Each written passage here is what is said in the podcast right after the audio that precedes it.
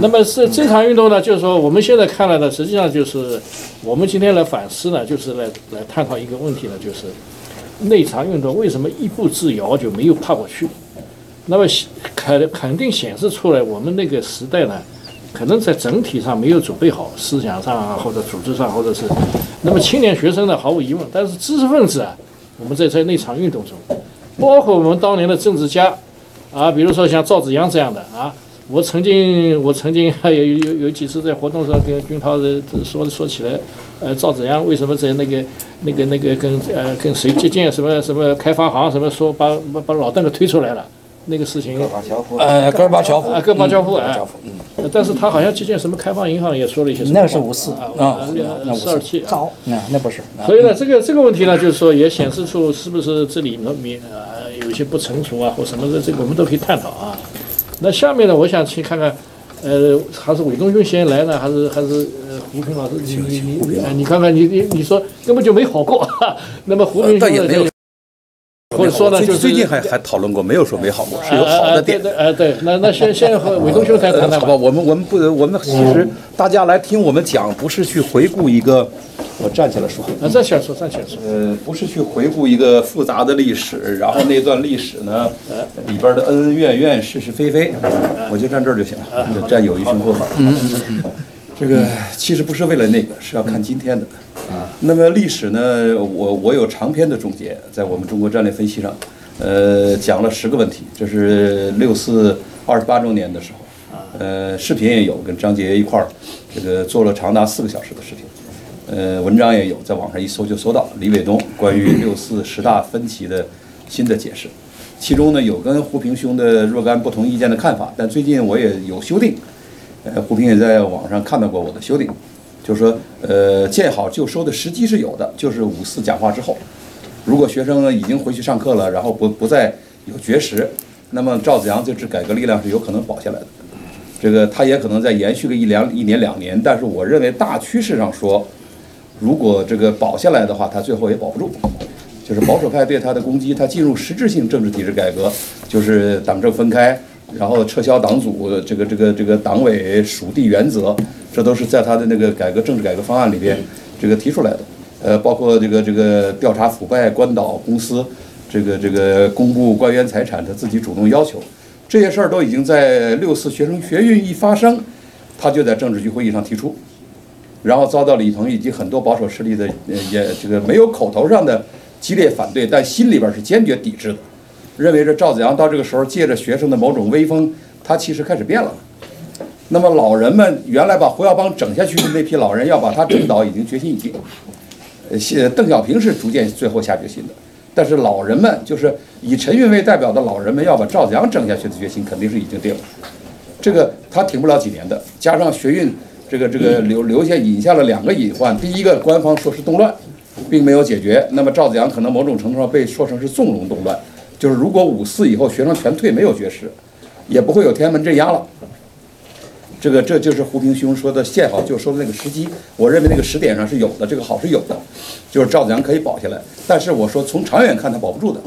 两最多两年时间，可能个这个个更短的时间，因为学生六四呃动乱六动乱的帽子戴在头头上也不会服的，就是因为不服这个动乱的帽子，才最后要绝食嘛。然后已经抛开了高四联，抛抛开了所有的学生组织。就是这个这个王丹他们几个人，乌尔开西他们这个几个人，这个以个人的名义发起的绝绝食运动。我们不不说这个细节，说大历史。我我我认为，虽然那个时候可以收，但也收不下去。真正的问题在于六四的失败。我说，我一再强调，不能把责任推给学生。我一再说是改革派软弱带来的问题。学生给改革派，包括市民给改革给改革派提供了革命。以及更深度改革向保守派抗争的机会，而改革派内心当中从来没有做好跟旧体制决裂的决定，没有这个决心。六四二十年、三十年、二十多年之后，我跟胡德平、跟马小丽、跟这个罗点点这些人当面见面，跟两跟跟那两个大姐就直接当面就就就就说：“我说你们当年的主要问题，就是没有做好在体制内跟就跟传统体制彻底决裂的决心，你们没有想明白。”在中国这样一个庞大的国家、极权主义的国家，你要想改革，改革不成，你就做好革命准备。如果改革派没有做好革命准备，你最后改革一定失败。罗点点当时回答我说：“让我们跟旧体制决裂，这个几乎是不可能的。怎么决裂？决裂不了。”那么我也批评赵子阳，我说：“如果在在最后的广场的关头，全世界电视机对着你看着，然后那么多学生在在在在簇拥着你，全世界的目光都对着你，全国军队也人人同此心，心同此理的时候，你如果敢振臂一呼，你是合法的总书记，你是合法的中央军委副主席，虽然你在党内已经被在在老邓的家里边被剥夺了权利。”你如果站在广场上就不走了，他能他能把你怎么着？学生为你们提供了这样一次重大变革的机会，流血牺牲直到最后。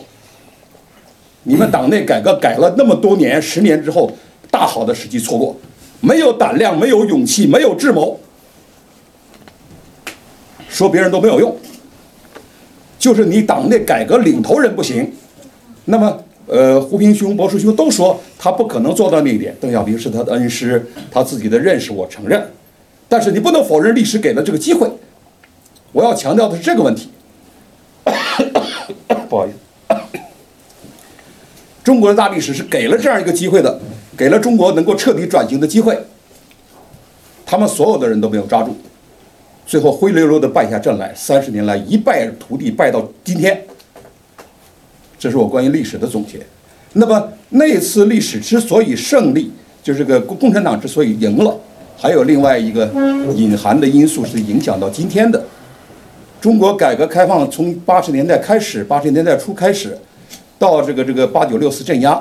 这中间其实有三股政治力量的博弈，并不是两股，并不是赵子阳对着这个邓小平，赵跟邓之间，呃，还有反复有合作，包括胡赵。反复有合作，最后有分崩离析。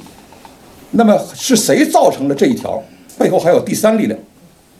第三力量是陈云所代表的，因为陈云当时是这个中顾委的，就是中国中共的元老院的领袖，中顾委主任。那么胡耀邦就是被这个中顾委，呃，加上党中央这挟持党中央开了个学习小组会，实实际上主要是他们中顾委的人就把胡耀邦在会场上七嘴八牙的就逼着他辞职了。就陈云为代表的，而且背后就他鼓动的。那么他为什么这么干？他才是那个那个那个最保守的力量。他希望他的红二代接班，他自己亲口说，未来的江山要交到红二代手里，交到红二代手里，才这个这个我们才不会被挖祖坟。那么六四这个五幺七在邓小平家里边，这个这个开会的时候，就是他鼓动所有在场的人问，呃，你你们你们家里边这个这个呃老一辈有没有牺牲在？战争年代的、抗日战争年代的有没有一个胳膊手？如果没有的话，你的同志朋友有没有？呃，这个、这个、这个，呃，问的每个人都有，那那怎么能没有呢？同志朋友、战友也有，每个人都有。我们每个人都牺牲了这么多人，我们发了花了两千万人这个生命夺下来的江山，能交给广场上这些人吗？所以拿两千万人都画的语出就是陈云，而王震后来拿出去公开学舌而已。是在邓小平家里那次会上，他提出来的。他逼着邓小平，他从来养病就抱病在家，他不他不出山。要决定赵子阳的去留，要决定是否镇压的时候，他出来，他说这样的话。他说了这样的话，他等于他等于在改革开放前十年当中，呃，邓小平某种程度上是居中，赵子阳是带有某种民主色彩的改革派，而陈云是带有相当保守的，让自己子弟接班，要让血缘家族接班的这样的保守派。这样的保守派。这个跟呃一直反对赵子阳的更加市场化的改革，逼着赵子阳根本不敢提市场经济的。当这赵子阳当年的那个市场经济叫商品经济，市场经济是邓小平在一九九二年南巡镇压六四之后他提出来的，叫社会主义市场经济，前面还得加一个帽子。这其实也是呃碍于陈云他们的这种压力。那么实际上八十年代一直所谓双峰政治，很多人用这个词，就是陈和邓。那么陈轻易是不出山的，在关键时刻出山的时候，就是给邓施加压力，让他进一步向保守派方向妥协。赵胡耀邦来了一轮，把胡耀邦搞掉了，背后也是陈云这支中顾委的力量。赵子阳这一轮，邓小平六次镇压背后还是他的力量。那么邓本身也是坚持四项基本原则，他两手都要硬嘛。一手一边支持改革，到政治体制改革的时候，他就倒向，呃，根根根本这个分歧的时候就倒向陈云，等于陈邓最后联手镇压了六四。背后的真正的罪魁祸首既有邓也有陈，那么最后谁笑到了最后？三个改革开放总设计师，一个是赵子阳，要向民主化、市场方向、法法治方向走的，最后无极呃最最后被被被罢免。那么邓小平是两手抓，两手都要硬的，既要市场也要四项基本原则的。陈云是要红二代接班和这个坚持保守的这个这个也这个这个给给市场加一个笼子的有计划商品经济的这样的保守派。那么最后实际上是陈云笑到最后。那么陈云这个一九九二年老邓南巡的时候，想要把把这个这个江泽民拿下，又是陈云的这个帮派，包括李先念，包括这个邓颖超，包括这个这个这个呃呃李先念、邓颖超，这个这个陈云。呃，薄一波这批人共同委托这个这个这个呃曾庆红去跟江泽民谈，说我们支持你继续当总书记，条件是未来你要当让当让红二代接班，然后基本上就给红二代安排一个一家一个一个局长，一家一个一个一个一个呃国管高企，呃国这个国企高管，那是私下的交易，这在北京是人所共知的。给黄二代安排，最后安排的两个局长，过了十多年之后成长出来，薄熙来和习近平，最后两个人对决，习近平取得了上风，这就是今天接班的格局。那么六四对今天真正的影响，他就是出了个红二代。经过这个这个呃呃这个这个胡锦涛、这个江泽民这个这个这个长长时间的长达二十三年左右的这种过渡期，让一个红二代正式接班了。让陈云心仪的这个这个角色接班了，这个接班人实际上都说他像毛泽东，他的统治手法像毛泽东，他的某些理念有毛泽东，但他实际上是刘少奇、邓小平和陈云的接班人，是毛和刘少奇之间的决斗，在今天最后以刘少奇的最后的思想路线、情感路线的接班人取胜而成功的，所以他回到毛是不可能的。他实际上执行的是刘少奇画的带有苏联的集权帝国的路线。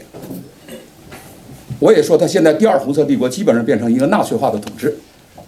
那么认清这样一个新的纳粹统治，然后按照把它变变成一个红色帝国的方式来对待它，怎么联合国际力量和国内的力量，重新完成学生、市民以及赵子阳的未竟事业，才是我们应该做的。谢谢。好。这个我们呃在，因为在那个我们在呃几年前搞二二零一二年末一三年初，对那个时候那个时候搞搞那个文革纪念文革展览，我们这个五十周年，但是那个时候我们我们我们听起来好像这个有点，因为那时候他刚上来啊，对啊，所以大家还没有没有这个这种清晰的认识，觉得好像是一个一个说法而已。那现在看来就基本兑现啊，所以下下。下个在下个星期，我们在这里要讨论韦东兄的这个关于红色帝国，对啊，这个红色帝国的起源和怎么终结它，我要专门谈这个。现在都未来十年二十二十号就在这个，我们在在在在在另外组织。那么这个我们今天谈六四呢，就是其实刚才你你也你也提到了，有几个有几个地方呢是可以呃按照 这个这胡平兄的说法就是。呃，见好就收。这个见好就收呢，实际上是是有几个点，有三个时点啊，有几个点，就是五四五四我插一句，五四亚航之后，然后呢五二零五二零戒严之后和六三之前，这三个点都可以撤。这个点呢，不是不能撤。可以说呢，呃，我们应该承认那个那个年代，就就像你说的，他这个体制内头没有准备好，但实际上呢。这个体制外的知识分子啊，包括这个啊学者啊，这么那学生呢，更更不用说了，对吧？基本上一一腔热热情的，所以基本上这是没有没有这种成熟的。基本这个知，我原来好像跟跟跟跟那个龙健还有那个严严呃严家琪嘛，他是政治学所长，所以呢，就是说过这个我们在说底下私谈的时候，这就是他把政治学当做政治。啊，这完全两，政治学和政治完全两回事，所以学者拿政治学的一些概念，在操作 运作政治完全是两回事啊。所以呢，这个里面呢，实际上就是那个年代的基本不成熟啊，也是可以看到这么一个，按照我的说法。